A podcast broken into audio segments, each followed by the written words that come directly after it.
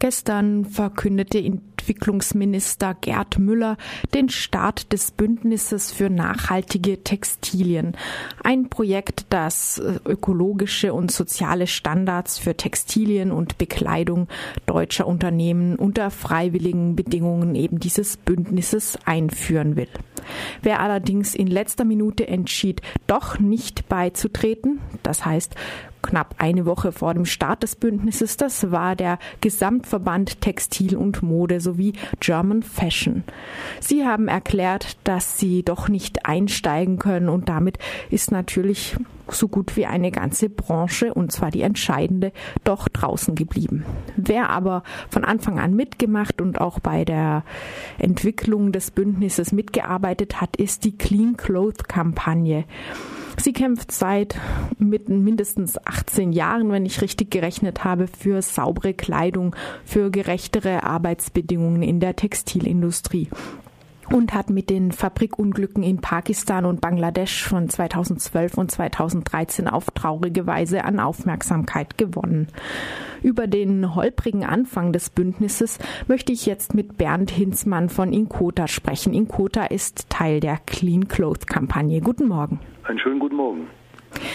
Zunächst mal, wenn der Gesamtverband Textil und Mode ähm, jetzt sagt, das Bündnis sei zwar gut, aber die Anforderungen, die dieses Bündnis an die sozialen und ökologischen Standards stellt, seien einfach nicht realisierbar für deutsche Textilunternehmen, insbesondere eben im Hinblick auf die Sozialstandards und auf bestimmte Chemikalien, aber auch auf, im Hinblick auf den Einfluss auf Subunternehmen außerhalb außerhalb Deutschlands.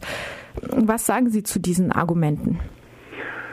Also diese Argumente, die kenne ich ja von den ganzen Vorbereitungstreffen in den einzelnen Arbeitsgruppen, wo bis ins Detail hinein besprochen wurde und auch diskutiert wurde, wie können bessere Umsetzungen erzielt werden in Fragen Ökologie und Sozialstandards und Arbeitsrechte. Und da waren es gerade die Verbände, die da immer wieder nur Bedenken hineingetragen haben und sogar äh, im Verhältnis zu Unternehmen, die gesagt haben, ja, wir machen ja diese und jene Programme schon und die haben auch Erfolge, die wurden sozusagen nicht akzeptiert von den Verbänden. Also die Verbände waren in diesem Prozess deutliche Bremser und haben alles versucht, damit dieses Bündnis nicht zustande kommt. Das Bündnis steht jetzt erstmal, die Türen sind offen, dass auch andere Unternehmen beitreten können.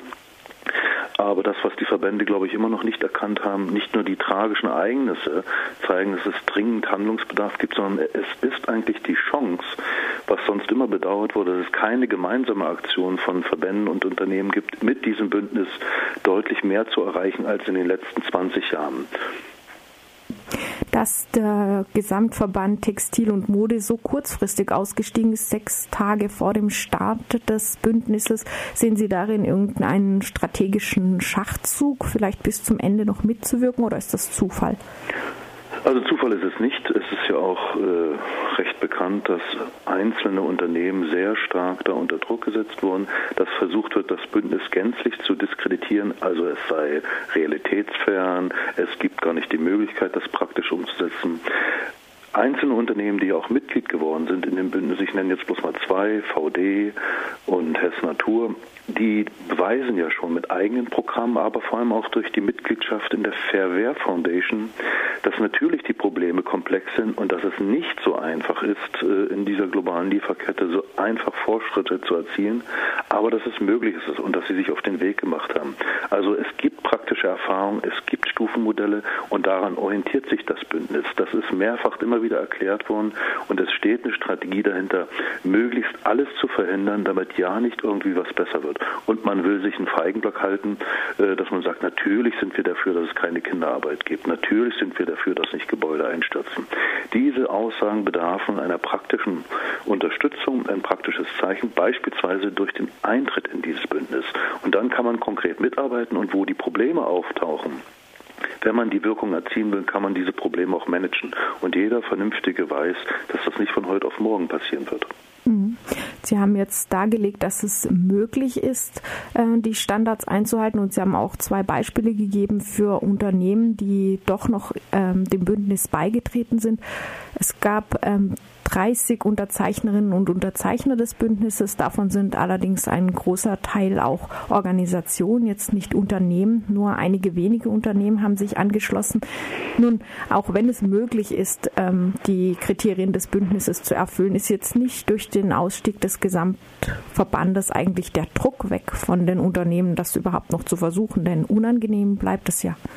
Also der Druck besteht ja weiter. Man denke nur an Kambodscha. Ähm, da sind ja die Verhandlungen für den neuen Mindestlohn, das ist ja nur der Einstiegslohn, alle wissen, das reicht eigentlich nicht aus, wieder verschoben worden. Und die Proteste, wo auf Menschen geschossen wurde, weil sie eigentlich um ihre Lebensgrundlage gekämpft haben, die stehen ja wieder an, wenn da nichts passiert.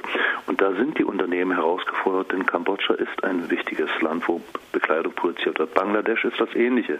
Wir erleben, dass zwar da jetzt ein Abkommen ist für Gebäudesicherheit und Brandschutz, aber dass gleichzeitig massiv auf Gewerkschaften und auf die Beschäftigten wieder Druck ausgeübt wird, dass sie behindert werden in ihrer Arbeit, dass Menschen, die äh, sozusagen Führer sind von Gewerkschaften, angerufen werden, bedroht werden. Das sind Tatsachen und das kann man doch nicht einfach billigend hinnehmen, wenn man sagt, wir wollen, dass eigentlich die Menschenrechte bei der Arbeit respektiert werden, bei der Bekleidung, die wir hier in Europa verkaufen. Das ist so ein elementarer Widerspruch.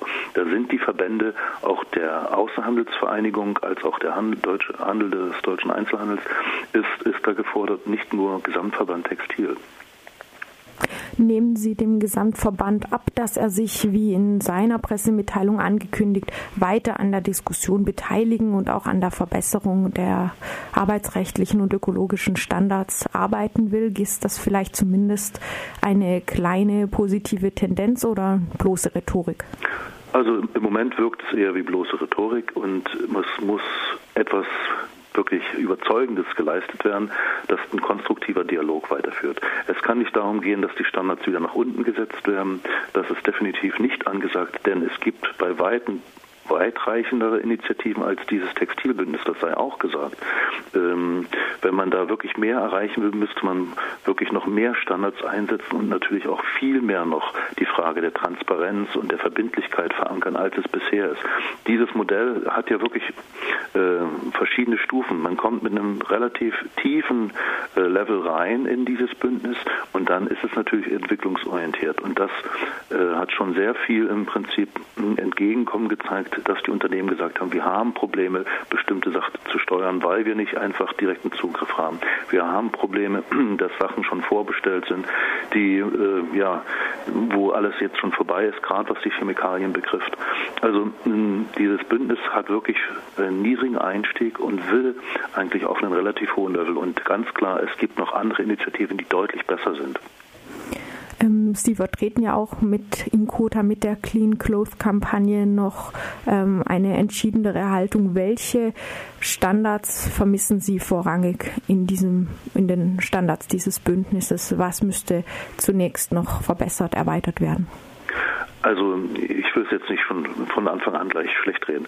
Ähm, wenn viele Unternehmen diesem Bündnis beitreten, auch die Verbände sich dahinter stellen, äh, wir haben das ja in der Outdoor-Branche mal erlebt, dass der Verband sich dahinter gestellt hat, dann ist plötzlich es möglich, doch viele Dinge umzusetzen. Und darum geht es erstmal, zu Beginn bestimmte Dinge umzusetzen.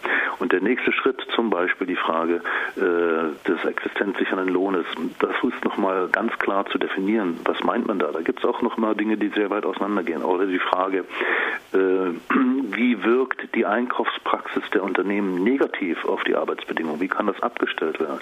Das hat gravierende Veränderungen dann in den ja, einzelnen Unternehmen zur Folge.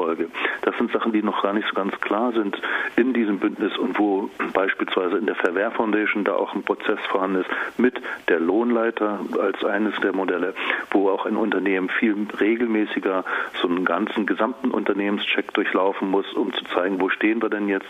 Und äh, das sind Dinge, die noch etwas offen formuliert sind, wie das in dem Bündnis gehandhabt wird. Also ähm, das Entscheidende ist aber, dass ein Prozess in Gang kommt.